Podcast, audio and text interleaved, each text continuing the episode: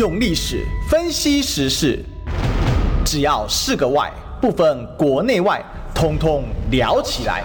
我是主持人李义修，历史哥。周一至周五早上十一点至十二点，请收听《历史一奇秀》。欢迎回来，这里是《历史一奇秀》现场啊！我们今天是礼拜一啊，欢迎收听啊！我是主持人历史哥李义修啊。今天呢啊，这个被延上了啊？为什么呢？哎，我们今天啊，啊，跟大家来说一件事，一张图啊，啊，引爆了塔利班的怒火啊，啊，那到底有多怒呢？好，等一下来跟大家讲一下。不过在正式讲这个之前呢，哈，我们相信，如果刚才有在听这个广播的朋友呢，应该有听到苏贞昌解释啊，他说他自己是袁崇焕了哈，那他其实本意啊，就因为这个历史有关了哈，所以我想说啊，我应该在这边呢先做一个解答，然后呢，我们再来讲一下我们今天的主题啊。好，到底是哪张图？好，引爆了怎么样的怒火？我跟你讲，排山倒海而来啊！是这个是是这个事情是这个样子的啊，就是苏贞昌讲袁崇焕了。袁崇焕什么时候人呢？袁崇焕是明末哦，在关外呢。哦，就大家知道这个到了明朝末年的时候啊，啊，尤其最后三个皇帝嘛，啊，都是这个比较蛮糟糕的，而且应该最后四个皇帝了哈。这个这个明朝状况很不好啊，从万历帝开始啊，那这个。后面有光宗哦，的光宗之后又有这个熙宗，好，然后最后呢有一个这个思宗啊，明思宗啊，就是我们很熟悉的崇祯皇帝啊，啊，那崇祯皇帝接手的时候呢，这个国家的这个状况已经非常的糟了哈，因为呢，呃，其实经过前面几年的这个非常荒废怠政，我们都知道万历皇帝二十几年不上朝嘛，基本上把他前期十年张居正所积攒下来的明朝国力全部。哦，都给浪费掉了啊！因为张居正实行的所谓的一条鞭法，另外呢，哦，他其实是权臣啊，所以呢，他在朝内啊，把所谓的大权一把抓，一定程度也遏制了当时呃整个明朝廷呢，好这个所谓的官吏的这个腐败的一些问题哦。当然啊，这个有人会攻击他啦，哦，不过整体来讲，就从张居正被抄家的时候呢，哦，这个看起来啊，其实张居正。啊，这个确实不是一个什么大奸大恶之人哦，他也不是拿自己的权势去呃敛财之人，所以当然他打击他的政敌是非常凶狠的啊，所以呃有人说他是忠臣，但也有人说他是权臣。但不管怎么样啊，这个经过万历皇帝啊，这个民不聊生的统治，好，接着呢，好有一个很短命的皇帝啊，啊叫光宗，好，那当时还发生了所谓的三大案，没多久啊，明光宗就暴毙了。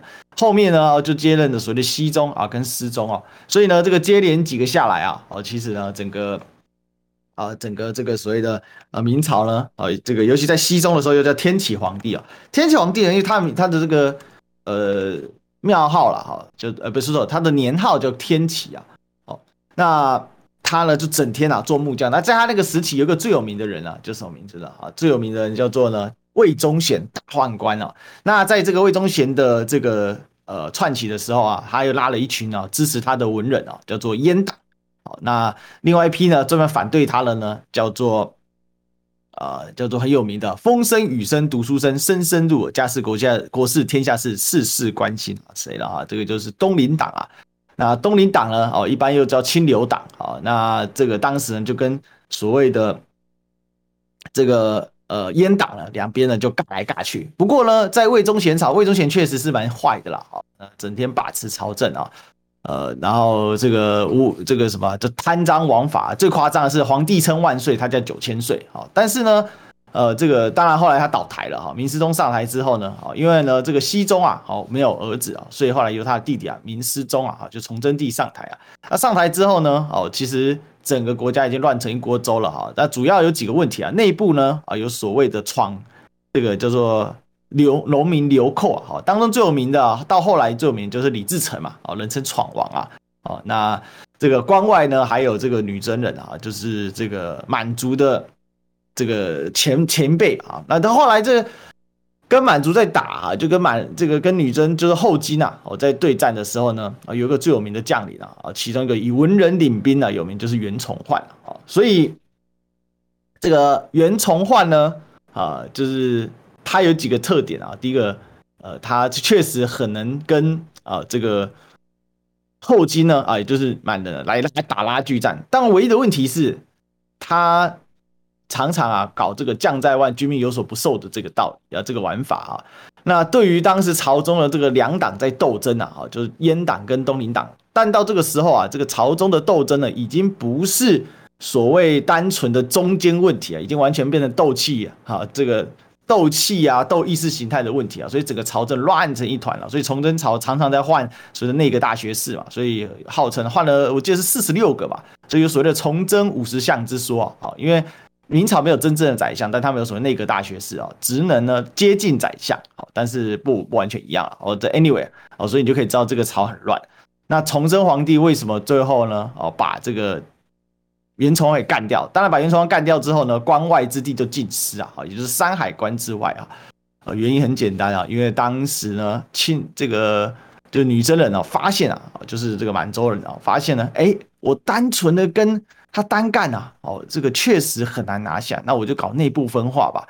所以后来呢，呃，就用这个所谓的离间计啊，哦，让崇祯上当，然后崇祯也真的上当了，就把袁崇焕召回来啊。最后呢，呃，袁崇焕呢不得不回去啊，然后就被判了一个很惨的哦，他就是被判凌迟处死啊。因为呢，而且当时的北京的人都以为袁崇焕真的叛国啊，哦，真的叛国啊，那还相争的去呃购买。他这个被处死的时候，因为大家知道凌迟就是一片肉一片肉刮下来嘛，相争的去购买这个呃这个他的那个肉片啊，然后恨不得呢当场把他生吃掉这样子啊，你看这有多夸张啊？那死状是真的蛮凄惨的啦。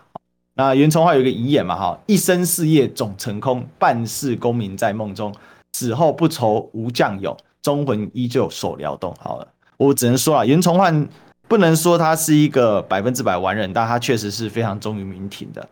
好，那我们就不知道了哈，就是因为苏贞昌讲说自比是袁崇焕了，那我想问一下，那所以蔡英文是崇祯皇帝吗？好，为此我们还发了一篇脸书文嘛。呃，所以你的意思是蔡英文是无能的崇祯，亡国之君吗？那当然，蔡英文可能最后啊，他会像崇祯皇帝一样啊、也许啦，我们不知道。好，崇祯皇帝最后呢，下场是怎么样了？最后外部呢压不住满人啊的崛起，好，内部呢又挡不住农民的起义。农民起义就是所谓后来最大股的势力啊，就是闯王李自成嘛，攻进了北京，所以他呢，呃，身边呢的这一些官员呢，通通跑光光了，好，很多就跑去投靠李自成了，只带着一个太监呢，啊，走到了呃这个在宫宫门，就是这个后山呐、叫做。呃，这个梅山嘛，好，然后就在那边上吊自杀，哈，然后最后呢，入这个我他最后的名言就是我不是亡国之君，但汝皆亡国之臣嘛，好，他觉得很很生气啊，啊，那会不会这么凄凉了？那但在我看来了，哈，这蔡总统会不会是亡国之君，我们不知道，当然我们希望不要，啊，因为这切身关系我们。那假设呢？好，历史当然没办法假设，但可以推敲一下他的行为，他会像是崇祯一样，最后自缢在梅山殉国吗？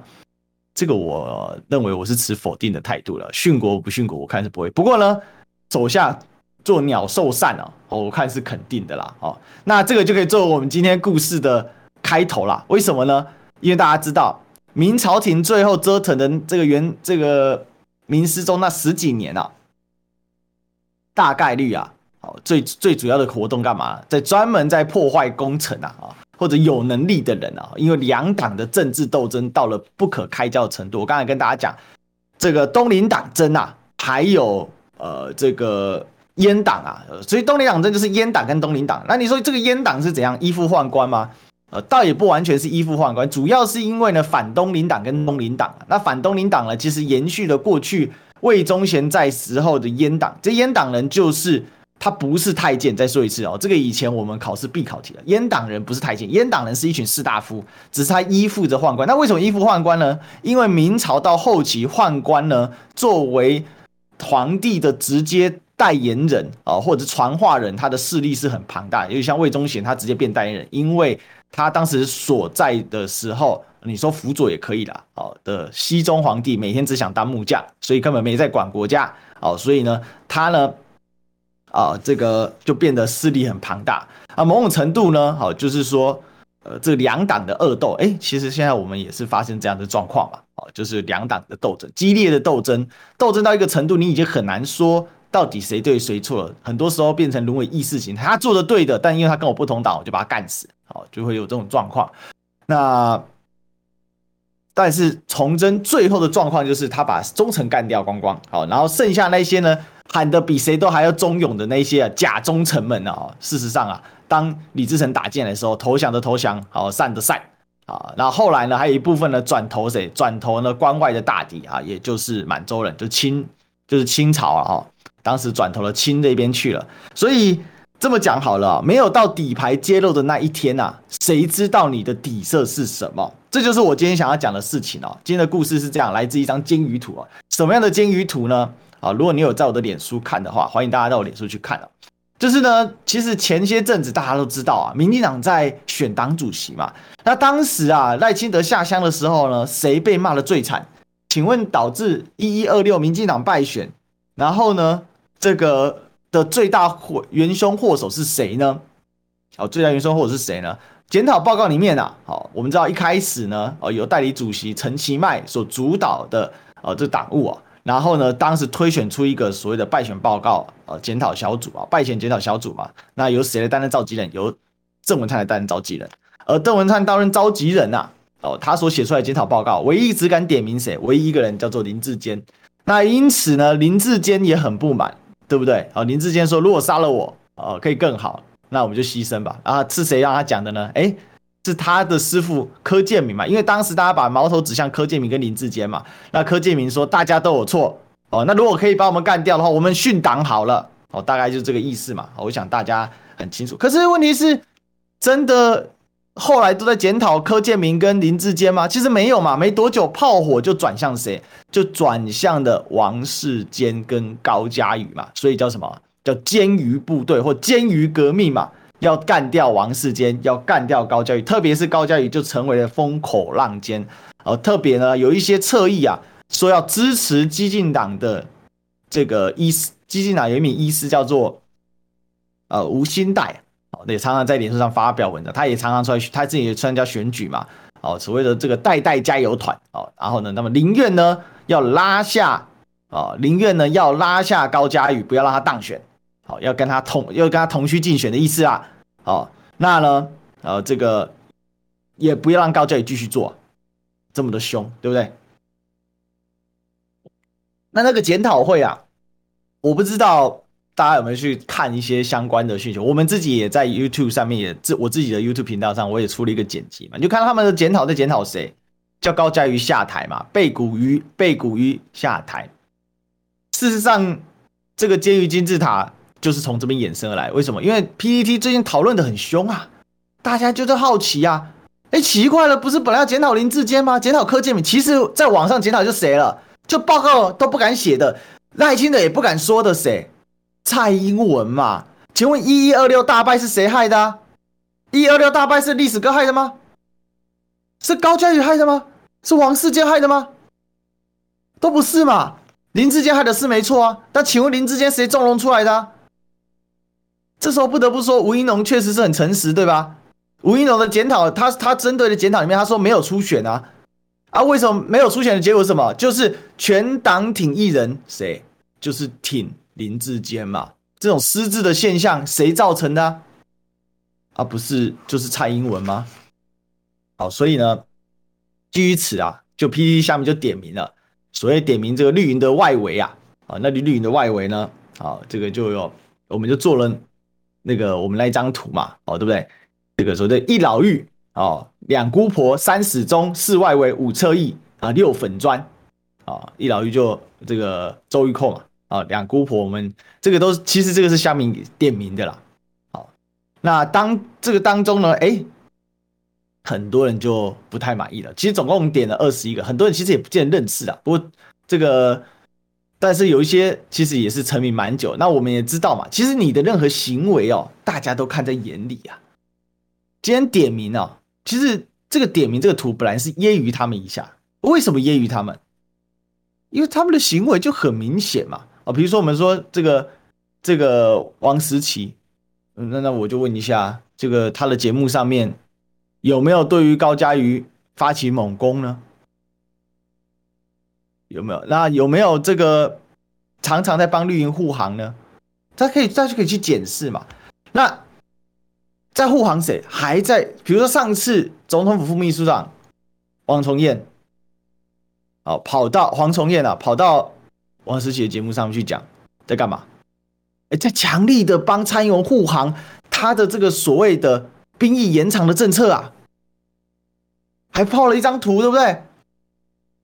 蔡英文蹲在茶几旁边，蹲在桌子旁边，然后这样开会就决定了各位啊，九十四年次的各位以下的年轻朋友们，你们要当一年兵，然后要当海岸巡防署、海岸守备署。所以我觉得今天哦，有的事情是掩盖不了的啦。当然，他们今天也大举的反击啊！哦哇，那真是恐怖啊，排山倒海而来啊！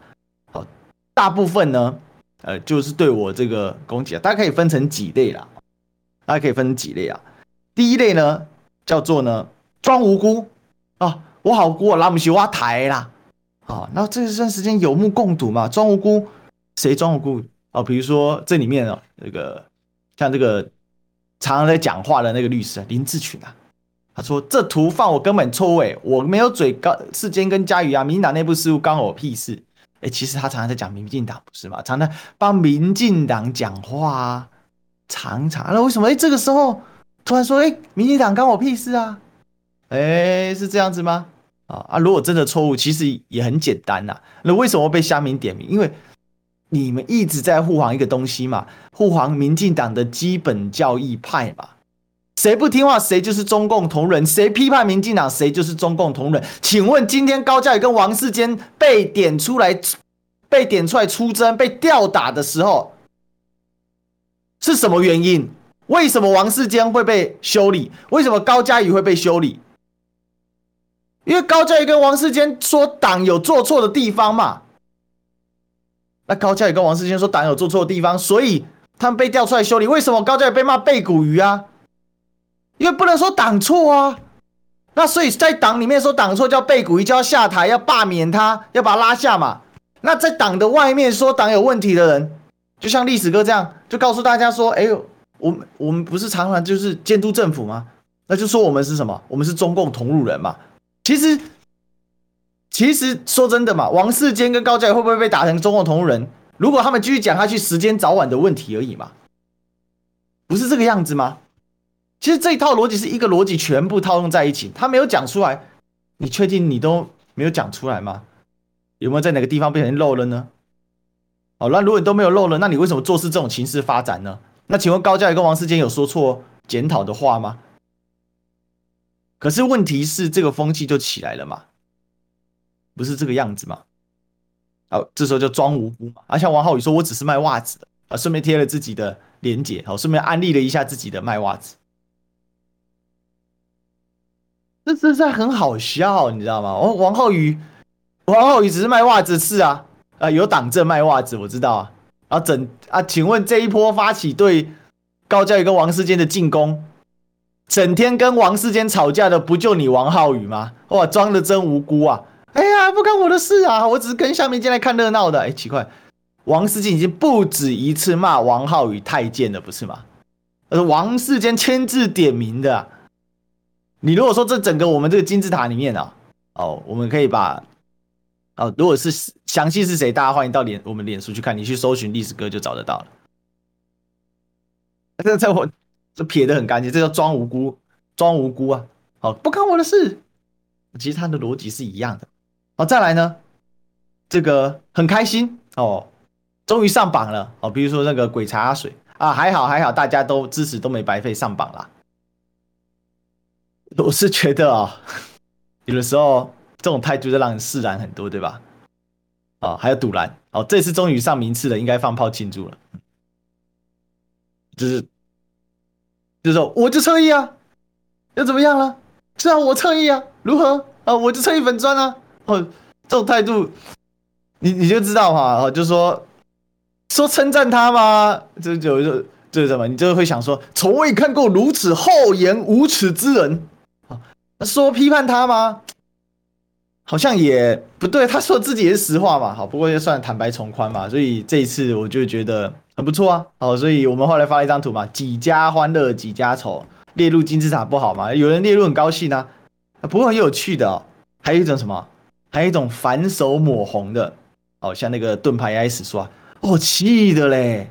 啊，这个对什么靠支付宝抖内台湾人民税纳税权过活，寄生台湾利用台湾言论自由伤害台湾的共产党侧翼们，我还给我们做了一张图，叫什么猪屎条恶心啊，把我们把我跟这个朱学恒啊、徐巧芯还有这个土条啊，就是黄世修，我们把我们四个抓在一起。哦，是这个样子哦。其实我真的觉得很好笑了哦，就是他们就想打嘛，哦，打什么了？那这没什么可以打的，所以只好呢抓小地方出来打。哦，说，哎，你这个 QR code 你怎么用？你这个 QR code 怎么用？用支付宝啊？我想说你是眼馋吗？我三个放在一起啊，我是真的打什么？美中台三方平衡啊。对，因为 YouTube 的机制。这个很简单嘛，因为我们是做 YouTube 直播起家的嘛。那 YouTube 的机制对于很多人来讲不是很友善的，因为他要绑信用卡什么的，他才可以透过线上的这个超级留言打赏机制来互动嘛。这不就是一个做直播最长的这个模式吗？打赏互动很很奇怪吗？那我们的粉丝就面对华语圈到处都有不一样的啊。那台湾用绿界，海外尤其是美国用这个 PayPal 啊，大陆用支付宝，啊哪里不对？而而且史书华，你不要忘记你卖的东西啊！你卖的东西，你为什么被人家算贴牌牙医呢？一模一样东西贴上史书华的牌子，瞬间价格 up up 啊！请问 Made in 哪里呢？是 MIT 啊，MIC 啊？Made in China 还是 Made in Taiwan 呢？还有再来讲这种话的人，就这这种讲这种话只有两种结果嘛。第一个叫什么？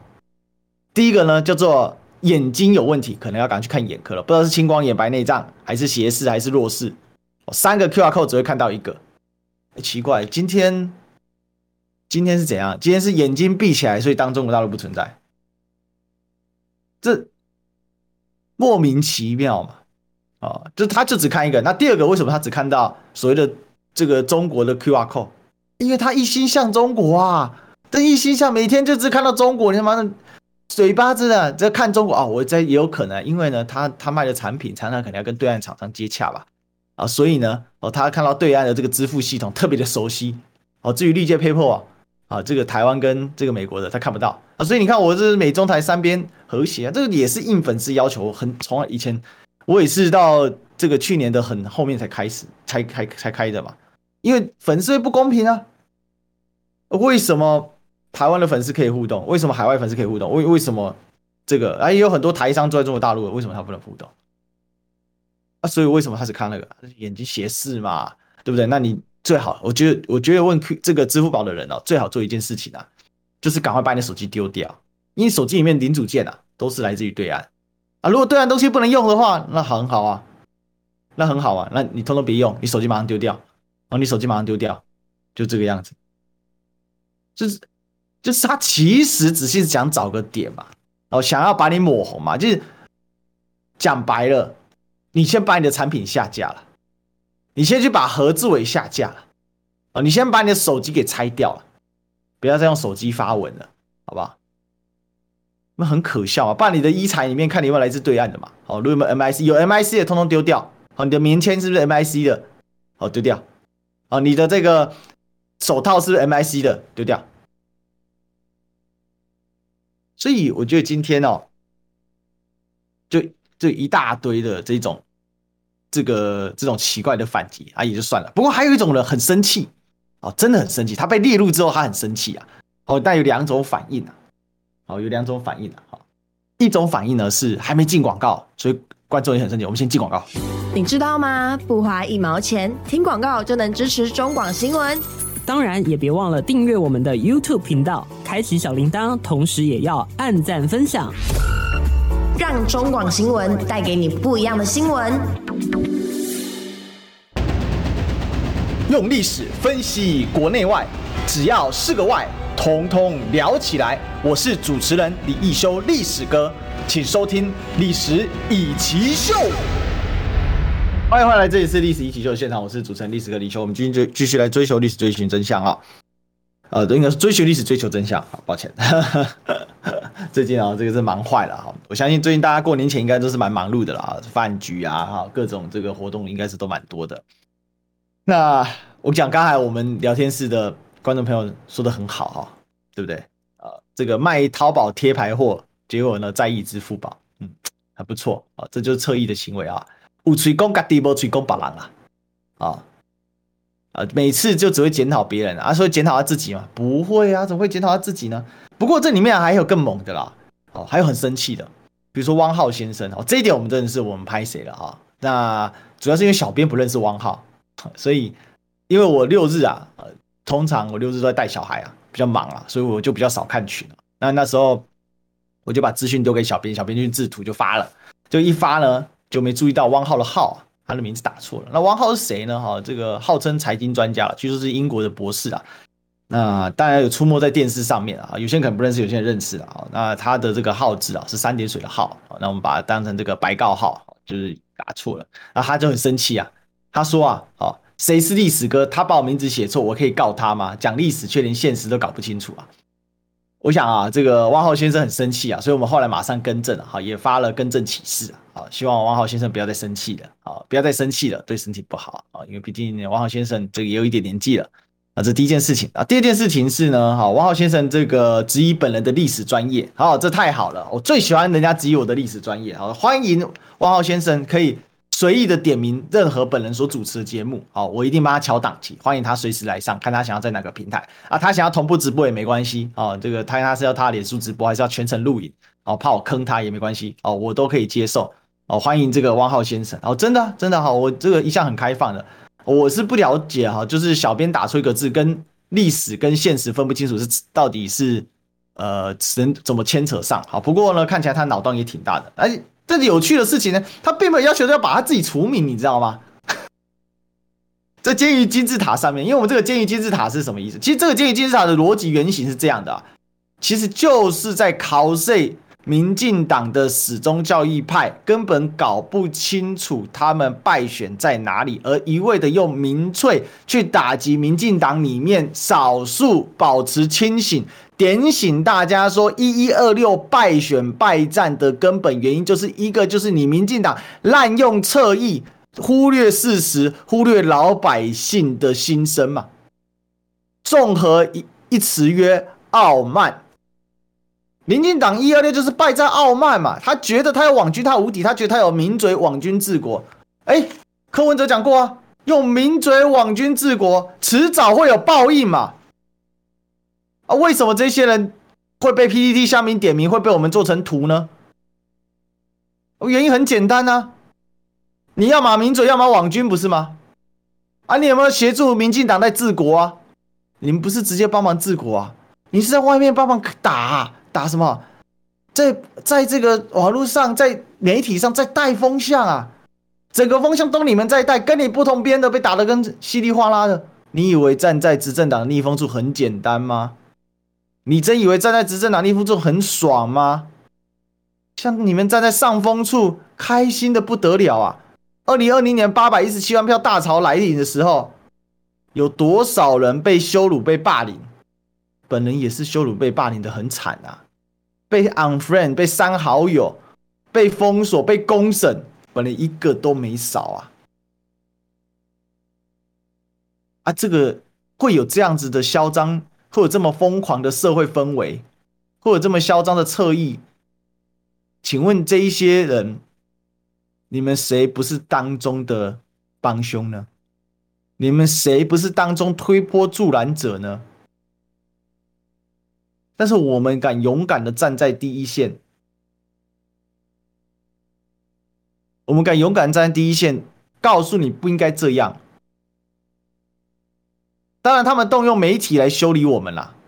我跟大家讲，他们动用媒体来修理我们，我们只是一个小小的从自媒体开始起家，从 YouTube 开始起家，然后慢慢的在传统媒体开始发声。我可以说，我不是一个典型的媒体，因为我不是，我没有在报社上班，我没有在电视台上班过，我也没有很良好的一般传统媒体的关系。我们真的就靠的是什么？我们靠的就是自己不断的。做功课、找资料，然后不断的透过自己去写出一些评论，去做出一些发声，去把正确的事情找出来。我们是透过这样子慢慢存活下来的。但是呢，这汪浩先生很生气，我们也也公开发了更正声明的哈，我不知道他接不接受了。哦，那我也在他的下面留言了。啊，因为真的就是小编真的不认识他，所以真的不是故意的，所以我们该及时的把他更正。哦，然后也把图翻上新的了，但他看起来还是很生气，所以呢，他的好朋友石板民夫先生啊，他也很生气。哦，马上呢，哎，开始呢，哦，对我们大家的踏伐，而且呢，还我也不知道了哈，他好像去这个挖出以前我们的直播讲错的部分啊。啊，事实上，那个直播后来我们也更正了嘛，我把它讲成另外一间报社，但它其实是日本产经哦，这个产经新闻台北支局嘛，啊，日本产经新闻台北支局嘛，那这个石坂明夫啊，哦，他其实是一个呃，在这个所谓的宜华日侨啦，哦，他在天津市长大。什么是宜华日侨？这要讲一下历史背景啊，但是他是最生气的哦，那甚至呢还要动用自由时报。哦，在这个媒体上直接修理历史哥啊，那他写的也是非常，他说我们是搞文革大字报啊，我等一下一个一个来跟他说啊。这个宜华日侨是什么？宜华日侨是当年日本人侵略中国的时候，在东北满洲啊，哦，所遗留下来的孤儿啊，哦，所遗留下来孤儿，那很多呢，要么是混血，要么呢就是走的时候来不及带走，那最后这一些人呢？大概率啊都被所谓的这个中国就被当时的中国中国人给收养了，哦，被收养了，所以这叫做移华日侨，哦，是这样子啊，这个这样的一个状况啊。那所以呢，它有一个中文名称啊，哦，就是叫做金涛，哦，这个荆州的荆，哦，还这个涛浪涛的涛啊，所以他中文非常的好。他过去呢，好是居住在这个。中国大陆嘛，哦，后来移居到日本，那现在住在台北啊。那他的这个应该说他的父亲那一辈的啦，哦，那他是伊华日侨的这个后代啊，他是伊华日侨的后代。那我其实对对他出生我没有什么其他的一些意见啊，好，那他要他要住哪里，那也是他自己的选择。但是我是觉得今天的遇到一个呃这个状况啊，哦，今天遇到这个状况，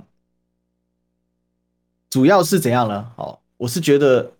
他的一个攻击，他是用《自由时报》哦，就是呃，这个对我们呢严加的挞伐啊。原因是这样啊，因为他觉得这个我们在在抹黑他，罔顾事实的指控，并感叹哦哦，中国文革的大字报需要大家提高警觉哦。那当然支持他的人非常非常的多哦，那。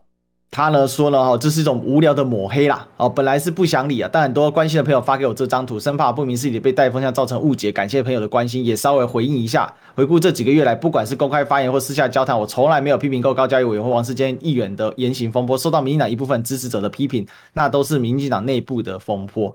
哦，他意思是说，王王世坚跟高嘉瑜被民进党内部的支持者批评，那是他们内部的风波。那讲的好像对，那是民进党事，跟我一点关系都没有。哎呀，我只负责呢，啊、呃，这个警惕大家不要被啊、呃，这个，因为他曾经长期在中国采访了哦，所以人民被当韭菜跟人矿的悲剧哦，希望大家知道中国的真相啊，哦，希望大家知道中国的真相啊。哦，那对于和这个对岸政权、邪恶政权眉来眼去、企图引狼入室的言论，对台湾、对民主阵营来说十分危险，这是大是大非问题，这是言论我会批评，但原则上我还是对事不对人。其实我也没有要对事，哦，对人呐，啊，我其实也没有要对人呐。那为什么被我们列上去呢？其实跟你的历来言行是有关系的吧？为什么这么讲啊？我跟大家讲一个很有趣的事情啊，石坂民夫先生呢。哦，曾经在十一月三十号，二零二二年的十一月三十号的时候，写了一篇脸书啊。当时他脸书呢有提到民进党的四个败选的原因，为什么民进党失去了选民跟年轻人的支持？我跟大家讲，非常的中肯。啊，哪四点呢？第一，进广告。哎，小编不在，好，那我们就继续讲好了。第一呢，前新竹市长林志坚呢被台大学伦会呢认定抄袭之后，民进党态度呢是要全党支持林志坚，很多立场偏绿的名嘴也坚持林志坚没有抄袭，但判断论文抄袭与否的权威应该是学校而非政党，既然台大做出判断，政党就不应该再去质疑。第二，中共同仁的标签被乱用，民进党的狂热支持者简化了所有问题，动不动就说中共同仁造成最大的影响一次是把慈济打成中共同仁，让很多中间选民不谅解。而最近有人批评民进党，就会被贴贴上认知作战或是不抗中保台的标签，让人觉得不可理喻。第三，选举过程中不停的转移话题，没主轴。随着有人爆料起舞，从打蒋万安父亲蒋孝严多次外遇事件到。呃，多年前的外遇事件到讲高虹安的丑闻，中间还提到张胜政拿农委会预算的问题，这些事情不是不可以打，但偏偏打的方法真的蛮难看，会吓倒中间选民。第四，误判感谢陈时中的方法就是让他当台北市长，一直不断说陈时中防疫有多好，但这算真的好？为什么要让陈时中当台北市长？这中间不是很跳跃吗？每每想提到陈时中就是防疫有功，好像如果不投陈时中，就是不知道防疫有功。就是没有感恩的心，不停被疲劳轰炸选民。这里面第二点不就很好笑了吗？中共同仁标签被乱用，哎，结果他今天写名写文章的时候，不就在贴我中共同仁吗？那石板，因为你自打脸啊！这一篇一样被你的好朋友《自由时报》给贴出来了。如果石板先生他真的心系台湾的话，为什么在台湾搞新纳粹？为什么要一直贴别人中共同仁？你有暗示的嘛？对事不对人呐、啊，那你这个行为是什么？你要不要自己解释一下？揶揄你一下，把我贴成中共同仁，什么意思？好玩吗？你知道在台湾贴中共同仁，你不用付出代价，我们要付出代价。我我这揶揄你一下，你是监狱部队啊，你不用付出什么代价，你还可以多赚好几篇新闻啊。然后我们就要被检举，被吃黄标。我跟大家讲，昨天我的 YouTube 的直播直接吃黄标啊。被检举到直接吃黄标，什么是吃黄标？YouTube 的一个机制，大量检举的状况之下，那一篇影片就没有广告收益了。我相信搞不好今天在中广的直播也会吃黄标，如果他们的粉丝又灌进来的话。所以其实今天我们这道理很简单嘛，就一个道理嘛，就他敢，他其实很清楚为什么民进党会败选，但是我告诉大家，他把这篇文章给删除了。四点哪一点不中肯？四点哪一点没有命中目标？除了没有讲出蔡英文之外，其他的问题都讲出来了。大多数讲出来，当然还有很多问题呀、啊。啊，请问王世坚、高嘉瑜不就在讲这四点吗？啊，你为什么不敢支持王世坚、高嘉瑜呢？突然之间跟我没关系，然后他就删文了。我不知道他什么时候删掉了，但新闻还在。啊，脸书图已经删掉了。啊，为什么？为什么？只只想问他为什么？为什么石板先生会是这样的处理方式？为什么？很简单嘛！你平常在贩售的是什么？你平常面对的粉丝受众是什么？你敢对他们说话吗？你敢告诉他们什么是应该要去处理应应对的吗？什么是真正社会往好的、往正向方面去走的吗？还是你只是只是在贩售对中共的恐惧，然后对人抹红？对，就抹红别人，然后去获取你的利益呢？是哪一个呢？干嘛删文呢？干嘛怕呢？你讲的是对的啊！你讲的，所以确实把你入监狱部队有点冤枉啊，好像有点冤枉，是不是？但看起来不是哎，你反手又抹红我，那其实你跟监狱部队的那些人有什么两样？但是不进广广告的广播，那就不是一个脸，就不是个什么样。所以我们进广告。听不够吗？快上各大 Podcast 平台搜寻中广新闻网，新闻还有精彩节目都准时推送给您，带您听不一样的新闻。中广新闻，用历史分析国内外，只要是个“外”。通通聊起来！我是主持人李易修，历史哥，请收听《历史以奇秀》。欢迎回来，这里是《历史以奇秀》的现场，我是主持人历史哥李修。好，我继续追寻历史，追求真相，继续讲失败民夫的这一篇文章。他说啊，我能理解有些人在网上天天靠骂执政党分化台湾社会赚取网络声量，但今天的罔顾事实指控那张图让我联想到文化大革命时期红卫兵大字报指名道姓加上口号漫画式内容，十分不利于实不实讯息的传播，是一种很厉害的政治工具，提醒大家一定要警惕。讲了一副云淡风轻的样子啊，请问石板先生被人家打脸几次，传递假讯息了，我就请教一下嘛。其实 YouTube 上很多啦，很多朋友常常传给我了，我也是对事不对人呐。如果你要讲假讯息，那你不就假讯息吗？他其实他不敢讲啊，历史哥就是那个天天在网络上骂执政党，但他贴这张图不就在讲我吗？不就是这样子啊？我没有说哦，你不要贴这张图啊！你这样贴这张图，你就不你你就是在回应我，不是吗？什么叫做天天骂执政党，分化台湾社会，赚取声量？台湾社会的分化是谁分化的？在贩售假讯息是谁在贩售的？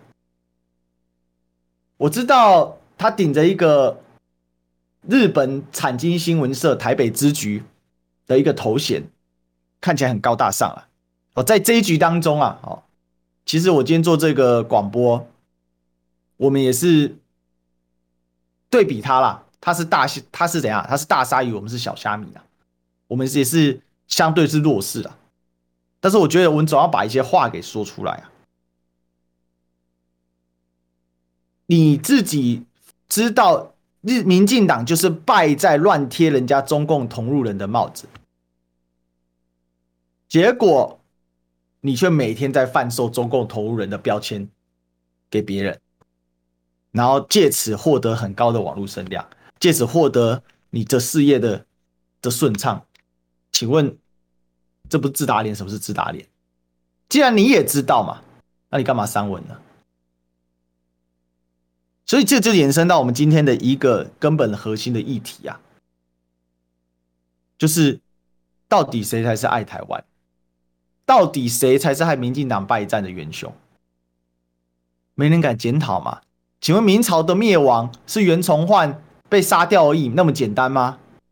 不是嘛？明朝是灭亡在清朝手里吗？不是嘛？苏贞昌前面告诉我们的啊，对不对？苏贞昌自比袁崇焕，人家问说那蔡英文不就崇祯吗？但是苏贞昌历史学半套，你大家知道吗？因为我前面也把这个历史给讲完了，大家晚一点如果没有听到的，可以回去 YouTube 上看回放。明朝是灭亡在闯王李自成的手上啊！啊，为什么会这样啊？因为崇祯皇帝太无能嘛。崇祯五十相，就整天在换东换西的，耳根子软，没有主见，治国无方，代国无能，其情可悯，但是其人怎样？其人真不行啊！所以真的是很好笑，你知道吗？其实讲白了嘛，今天这些势头，他们可以在台湾。顶着这样的光环，然后在台湾贩售所谓的反共、恐共的一种情绪，然后把所有不愿意跟着你去贩售这种情绪的人，通通打成中共同路人。用暗示的也好，用直白的也罢，因为他现在觉得他自己垫高了，他不会去直接讲这种话。但其实他不就在做这种事吗？那换个弯做而已啊。确实，他是没有直接去点名批评王世坚、高嘉瑜，但是他的所有的行为，在做的方法，还有他所带起来的粉丝群像，其实就是批评王世坚、高嘉瑜的同一批人嘛。那如果说今天我们这一张图就是大字报，就是文革，那我请教，发生在不久之前，赖清德到台北市的时候，去跟想党员报告。高嘉宇走进会长的时会场的时候，那个像不像文革啊？那个会场像不像文革？有听过你说一句话吗？你既然对文革这么有这么反感，那你有对高嘉宇跟王世坚被吊打的时候，尤其高嘉宇走进去里面的时候，网络上影影片一大堆啊，痛批他背骨鱼背骨鱼背骨，你有讲过一句话吗？没有啊，哇！那你这种行为，我也是对事不对人啊！你这种你这种行为，恕我无法认同啊！为什么？这就跟德国纳粹当年在杀犹太人的时候，哦我没有去杀犹太人，但你默许杀犹太人啊！其实还不是哎，还在旁边敲边鼓哎！哎呀，德国就是有一群害虫啊！请问害虫是谁？就是有一群害虫。那人家问说，犹太人是不是害虫？有一群害虫像犹太人，我没有说犹太人是害虫哦，有一群害虫像犹太人，这就是他们现在在做的行为嘛？这不就是他们在贩售的一样的状况吗？当高嘉瑜被批判，被当，其实讲白，台下那些不是绿卫兵，什么是绿卫兵呢？真正败坏台湾选举风气的啊，不就是这样的状况吗？一二六民进党会败选。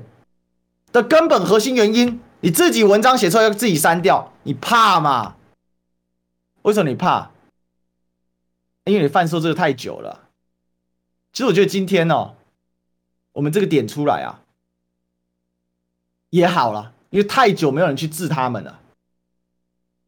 当然了，我一点小小的力量，可能难跟他们这么庞大的媒体资源做抗衡啊。但是该讲的话，我一句话不会少了。也许啦，搞不好我们又脸书要被检举到挂掉，我不知道，很有可能。那这是谁？这是就是他们带出来的。所以老实讲，你要解除你这个在金字塔上面的位置很简单，立刻说，我觉得王世坚高嘉瑜是对的，然后把你在十一月三十号，去年十一月三十号的那篇文章，再把它抛出来。哦，尤其第二点，中共同仁这个标签被乱用，彻底检讨这件事情。本人说话说算话，马上把你从金字塔移除，多的是人想排进来。你看看鬼茶水他们开心的不得了。所以问题关键不就在这里？今天为什么台湾会乱成这个样子？就是有一群人每天在煽动民粹，吃民粹饭，每天疯狂贴人家。中共同仁，就人家中共共鸣者，史书华不就演示了吗？就告诉你就直接写共鸣者啦，三个字都打直接打上去啦。到处在找战犯，告诉你战犯就住在总统府里面，就坐在总统府里面去找他，他就是导致一二六民党真正大败的。如果说今天台湾为什么会分化会分裂，是我的错吗？就像王世坚讲的话嘛。如果开除他，民进党一二六会胜选，哎，说错，二零二四会胜选，那你开除我好了，一样嘛。如果解决一个历史哥，就能解决民进党在内政执政上诸多的败坏现象，就能把新竹十二亿的球场瞬间从垃圾场，好，下面买的都是建筑废土嘛，说垃圾场不为过吧，瞬间变为一场可以打 WBC 大赛的球场，那你献祭我好了。是不是？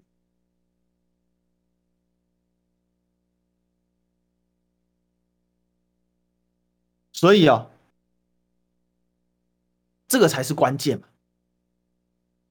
如果连这个问题都搞不清楚啊，我是不知道这位石板大记者他到底搞不搞得清楚问题的关键所在。我是觉得蛮惨的啦。所以今天关键就在这里，那希望石板先生好好想一想，对事不对人。好，那我们明天再相见，拜拜。